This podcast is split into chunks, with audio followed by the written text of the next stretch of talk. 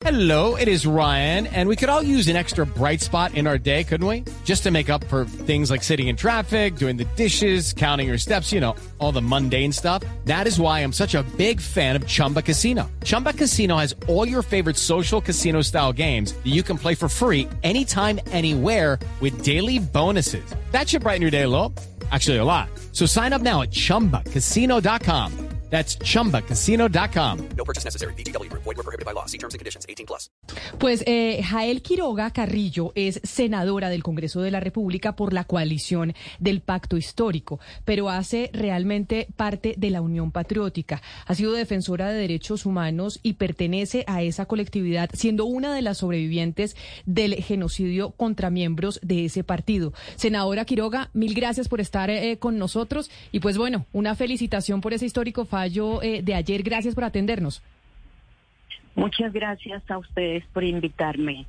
Senado- Con mucho gusto. Senadora, sobre lo que nos está contando nuestro compañero eh, Mateo, precisamente la reacción del Partido Comunes frente al fallo de la eh, Comisión Interamericana de Derechos Humanos de que la Comisión está abriendo una puerta para que se abra un macrocaso y también se investigue si los miembros de la guerrilla de las FARC fueron víctimas de persecución eh, estatal por cuenta de que los obligaron a estar en eh, a estar en, en- las armas, no le da un poco la razón aquellos que piensan y dicen, óigame, es que eh, la UP eran el brazo político eh, de las FARC. ¿Esa petición del Partido Comunes no termina haciéndole mucho daño a la UP? ¿O ustedes desde la UP cómo reciben esa solicitud?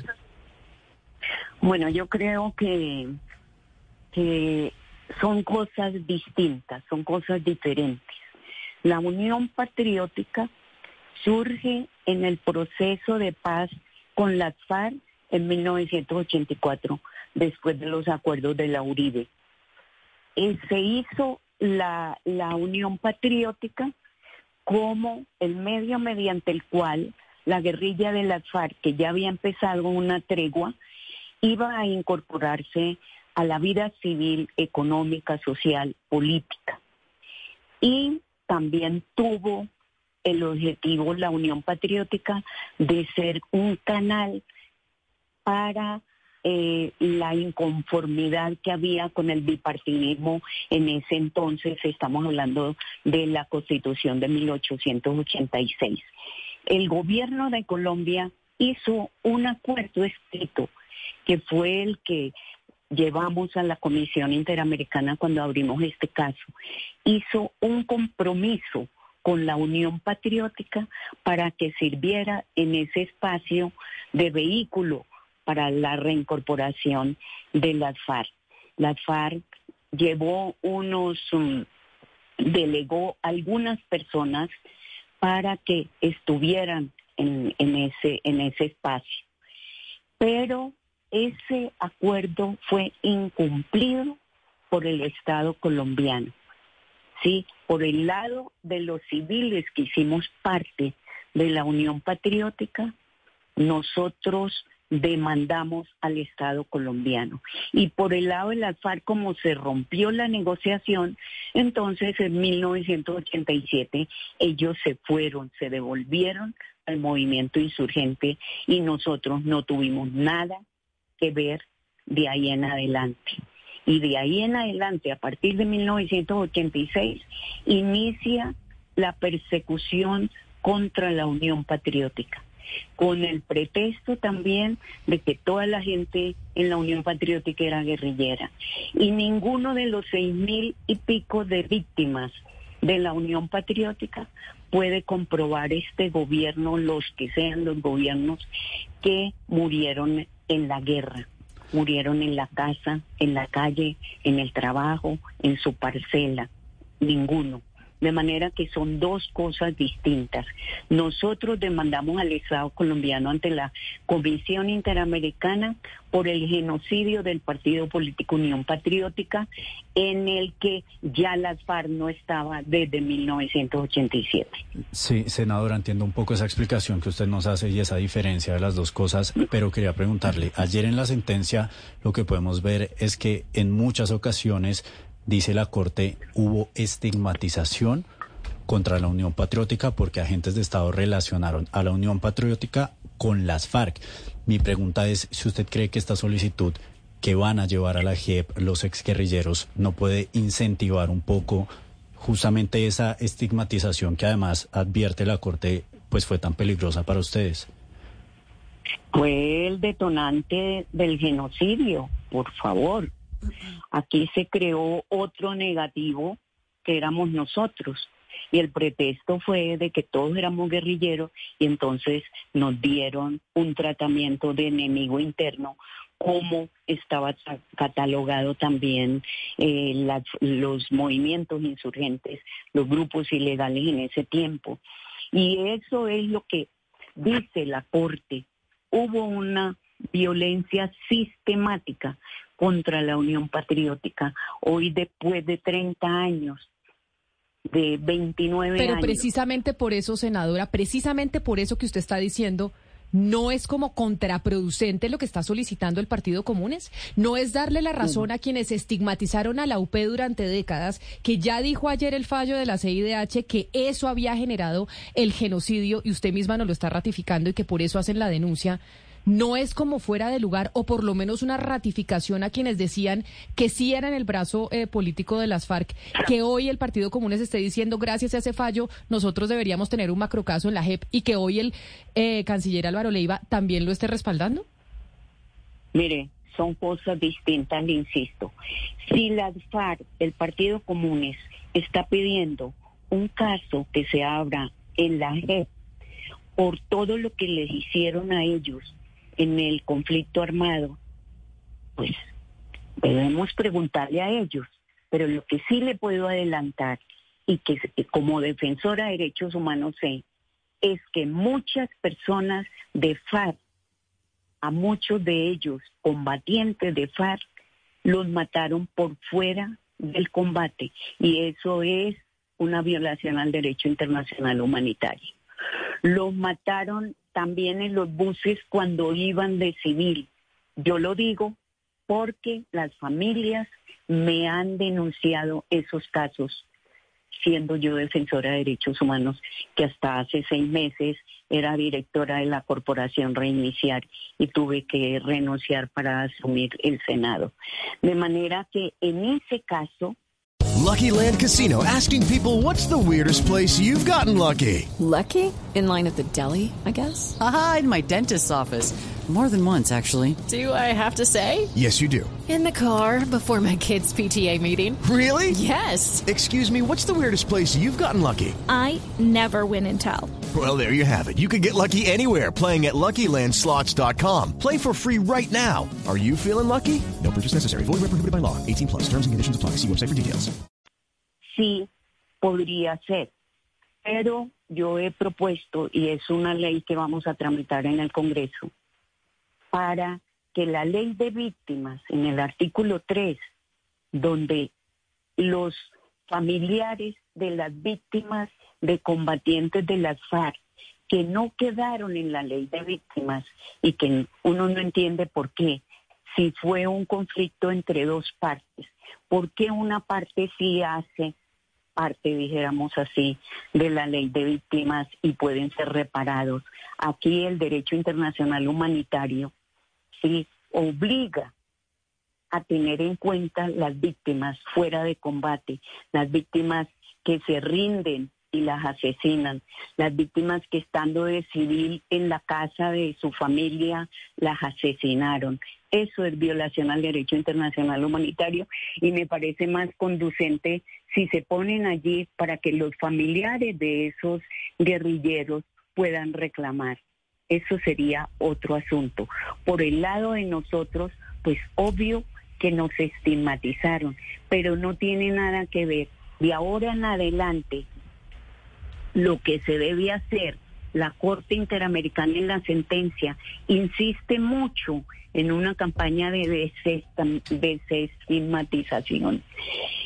Insiste mucho claro. en la cátedra, en la cátedra, en los foros, en la recuperación de la memoria de esas personas de la UP civiles o encontraron que Bernardo Jaramillo o Jaime Pardo Leal o José Antequera eran guerrilleros, fueron asesinados. ¿Quién ha probado eso? Lo contrario, nosotros probamos en la Comisión Interamericana y en la Corte con esta sentencia que teníamos la razón. Pero senadora, la razón. Permí- Permítame, eh, eh, Ana Cristina, precisamente sobre eso que está diciendo eh, la senadora, miembro de la, de la Unión Patriótica, es que, pues, sorprende, uno, lo del Partido Comunes, pero dos, esta mañana muy temprano, el eh, canciller Álvaro Leiva, a través de su cuenta de Twitter, solicitó una vez más que la Jurisdicción Especial para la Paz, JEP, abriera el macrocaso de la responsabilidad del Estado, jurídicamente posible, políticamente necesario.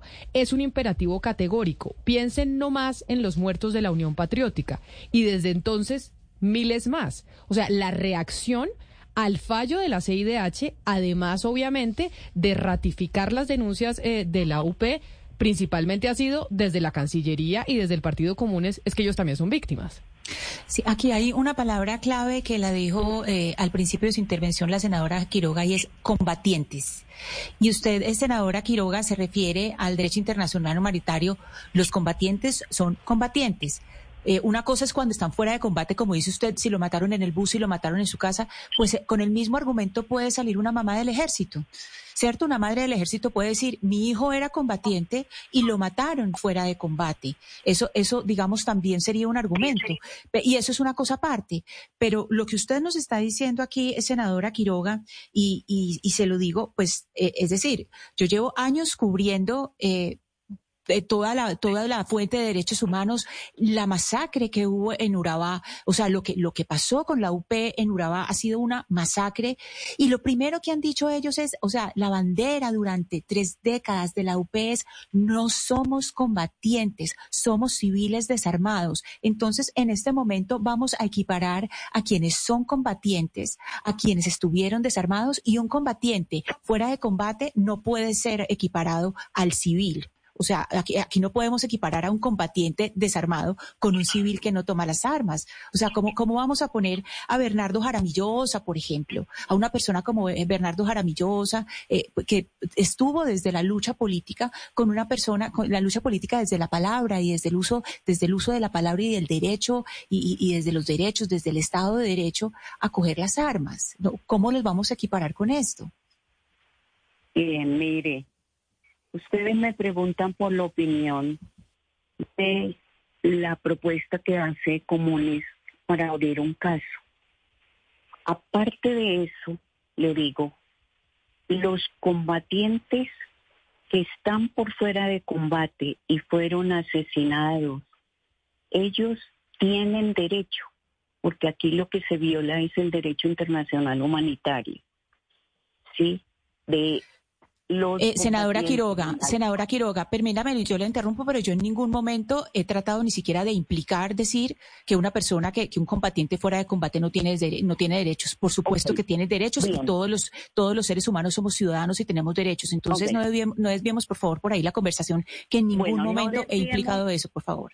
Bueno, pero, pero mira, me piden la opinión y yo digo que en vez de abrir un macro caso, es mejor adicionar en la ley de víctimas para que sean reconocidos los familiares de esas personas que murieron por fuera de combate.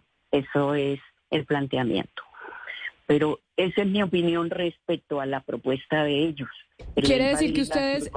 Claro, pero entonces, senadora, quiere decir que ustedes la reciben y la apoyan, así como lo hizo el, eh, el canciller Álvaro Leiva, como lo leíamos en, en su comunicación en, en redes sociales. Ustedes sí consideran que aquellos combatientes que cuando no estaban en, eh, en el campo de batalla, digamos, contra el ejército colombiano y fueron asesinados por el Estado, merecen que se abra un macrocaso en la JEP para que sean también en el marco de la, del fallo de la CIDH de ayer, que los favorece a ustedes en la, en la UP, para que sean también considerados como víctimas. Ustedes sí coinciden y están de acuerdo con esa solicitud. es que son considerados víctimas por el derecho internacional. No es una prerrogativa, ¿sí? Ellos tienen derecho. Todas las personas que sufrieron infracciones al derecho internacional humanitario del ejército, de la policía, de las Fuerzas Armadas del Estado y de los combatientes de la insurgencia armada, de la insurgencia, no, no cualquiera, sino de la insurgencia, tienen derecho a interponer recursos para obtener una reparación porque fueron víctimas. Ahora, que se pueda hacer allí o que se pueda hacer por la ley de víctimas es otra cosa. Y ese derecho pues no lo van a tener los de comunes que están vivos.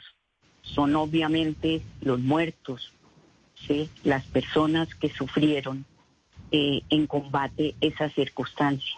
Por supuesto. Senadora Yael, oyéndola y, y tratando de entender la solicitud que hacen las FARC de abrir este, este macrocaso derivado del fallo de la Corte, pienso si esa argumentación no podría funcionar también para, por ejemplo, eh, los, los paramilitares que podrían perfectamente decir, y quienes apoyaron a paramilitares, es decir, terceros responsables, que fue justamente por la falta de Estado que ellos eh, tomaron las armas, así no fueran, así no tuvieran un, un interés político de tomarse el Estado, pues sí tenían una necesidad de defensa frente a lo que la guerrilla en su momento estaba eh, haciendo con ellos y entonces responsabilizar al Estado de que ellos tuvieran que eh, llegar a esa, a esa decisión. No es una argumentación que si se respalda, eh, como más o menos entiendo que usted lo está haciendo ahora, eh, le podría funcionar también a los paramilitares con todo lo que lo controversial y grave que esto podría ser. Bueno, los paramilitares, más bien el Estado colombiano ha sido condenado varias veces en la Corte Interamericana por la existencia de los paramilitares, porque el Estado creó los paramilitares y eso lo tuvo en cuenta la Corte Interamericana en 1960 y pico, cuando crea estos grupos de apoyo a las fuerzas militares. Han ha habido condenas. De manera que a partir de 1989, cuando se revisa, porque la Corte Interamericana dicta sentencias para revisar esa política, esa doctrina que tenía la fuerza pública, entonces de ahí para adelante es un delito y es un crimen internacional, una violación. Pero en el caso de la Unión Patriótica, precisamente, que el Estado fue condenado por eh, mm, directamente, no por omisión, sino por violación del derecho a respetar, que consiste en que sus agentes nunca pueden violar los derechos humanos de la gente. Entonces, aquí el Estado encontró en una violencia sistemática, ¿sí? Y condena al Estado precisamente por esas alianzas con empresarios, con grupos paramilitares y por la acción directa de los agentes. Mm, eh, ejército, agentes del Estado, de la fuerza pública, están comprometidos con el exterminio de la Unión Patriótica, de gente, de civiles de la Unión Patriótica. De manera que no podría en este momento equipararse pues una condena contra el Estado o, una exoneración de responsabilidad por la acción de los grupos paramilitares. Lo contrario, lo contrario. El Estado ha sido condenado varias veces por eh, su responsabilidad en los grupos paramilitares. Senadora eh, Jael Quiroga, de la Unión Patriótica, mil gracias por estos minutos, por aceptar esta llamada de los micrófonos de Mañanas Blue. Felicitaciones nuevamente por ese fallo histórico de ayer eh, de la Comisión Interamericana de Derechos Humanos y qué bueno poder oír eh, su opinión y reacción sobre esa solicitud que hizo el Partido eh, Comunes para que se abriera un macrocaso en la JEP y considerarlos a ellos también víctimas. Mil gracias. Feliz día. Muchas gracias a ustedes, muy amables. With Lucky Land slots, you can get lucky just about anywhere. Dearly beloved, we are gathered here today to. Has anyone seen the bride and groom? Sorry, sorry, we're here. We were getting lucky in the limo and we lost track of time. No, Lucky Land Casino, with cash prizes that add up quicker than a guest registry. In that case, I pronounce you lucky. Play for free at LuckyLandSlots.com. Daily bonuses are waiting. No purchase necessary. Void where prohibited by law. 18 plus. Terms and conditions apply. See website for details.